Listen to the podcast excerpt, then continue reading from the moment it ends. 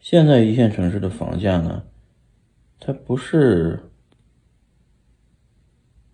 快速就能上涨的，比方说涨了好几倍，因为它不是拿来住的，它主要是来避险的。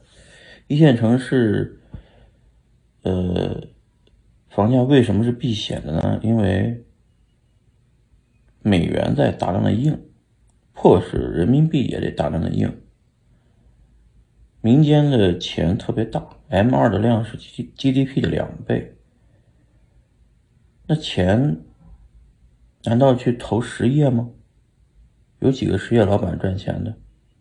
大家没办法，钱只能流向一线城市的房价，所以呢，它只能慢慢的上涨，它不会让它暴跌，因为钱多了，就这么简单，啊。